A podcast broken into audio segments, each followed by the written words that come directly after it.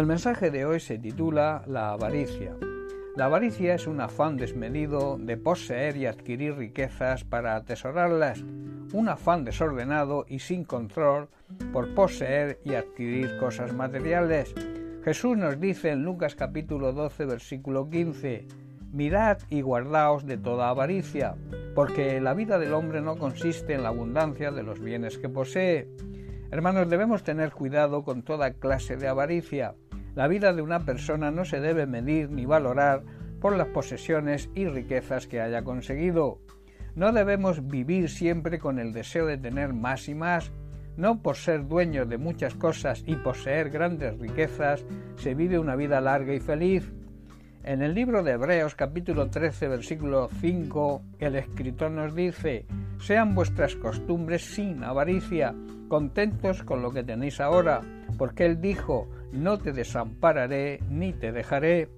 No debemos amar el dinero, debemos estar contentos con lo que tenemos, pues Dios dice en su palabra que nunca nos va a fallar y jamás nos va a abandonar. Una persona ambiciosa solo vive pensando y deseando adquirir riquezas y bienes materiales y se complace solo viendo todo lo que ha adquirido, atesorándolo como lo más importante de su vida. En Lucas capítulo 12, también a partir del versículo 16, Jesús en una de sus parábolas enseña sobre el problema y el pecado de la avaricia. Dice así, también le refirió una parábola diciendo, la heredad de un hombre rico había producido mucho y él pensaba dentro de sí diciendo, ¿qué haré? Porque no tengo donde guardar mis frutos. Y dijo, esto haré, derribaré mis graneros y los edificaré mayores, y allí guardaré todos mis frutos y mis bienes, y diré a mi alma, alma, muchos bienes tienes guardados para muchos años, repósate, come, bebe y regocíjate. Pero Dios le dijo, necio, esta noche vienen a pedirte tu alma y lo que has provisto de quién será. Así es el que hace para sí tesoro y no es rico para con Dios. Hermanos, esta parábola, una parábola es una historia ficticia que nos revela una gran verdad.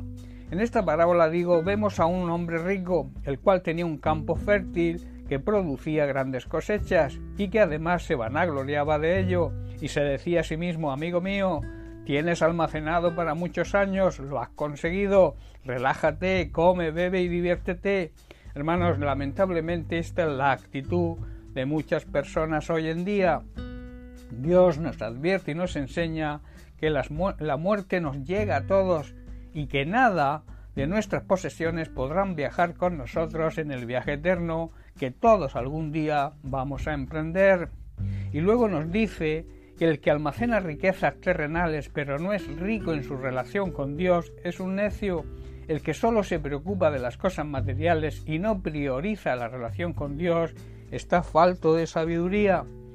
En Mateo capítulo 6, versículos 19 al 21, Jesús en el Sermón del Monte nos dice, No os hagáis tesoros en la tierra, donde la polilla y el orín corrompen, y donde ladrones minan y hurtan, sino haceos tesoros en el cielo, donde ni la podrilla ni el orín corrompen, y donde ladrones no minan ni hurtan, porque donde esté vuestro tesoro, así estará, allí estará vuestro corazón.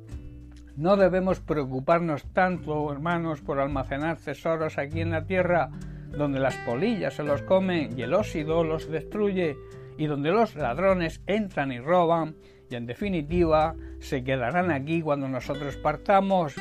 Debemos, por tanto, dar prioridad a almacenar tesoros en el cielo, donde las polillas y el óxido no pueden destruir y los ladrones no, no pueden entrar a robar, porque la Biblia dice que ningún ladrón que no se arrepienta entrará en el reino de los cielos.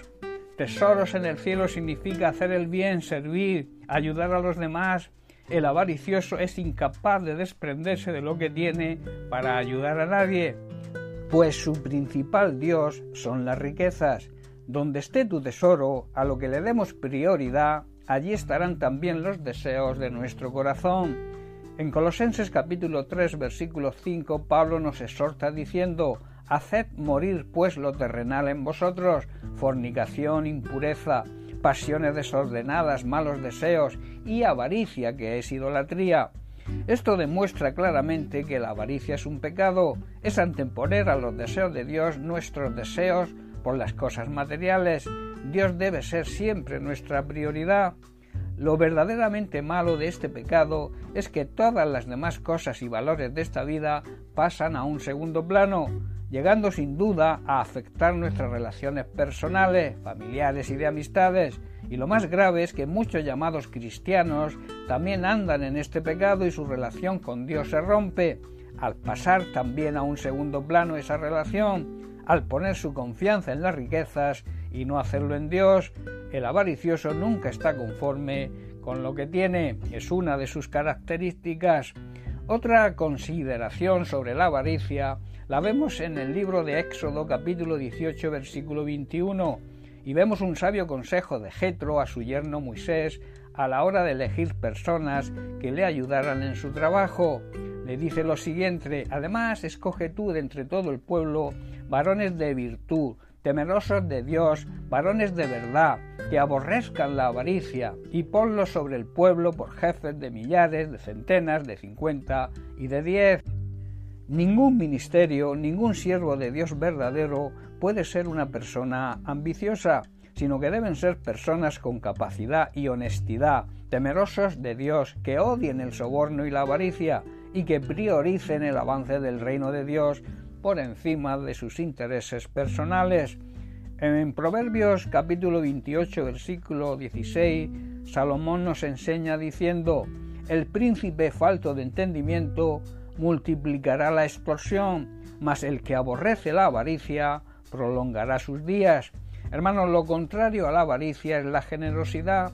El avaro está falto de entendimiento, pero el que aborrece la avaricia y es generoso tendrá una larga vida. Esta es la gran promesa de Dios para la persona honesta, para la persona generosa, para la persona que no ambiciona por delante de las cosas de Dios las cosas de este mundo. Bien, pues hasta aquí el mensaje de hoy. Que Dios te bendiga. Un abrazo.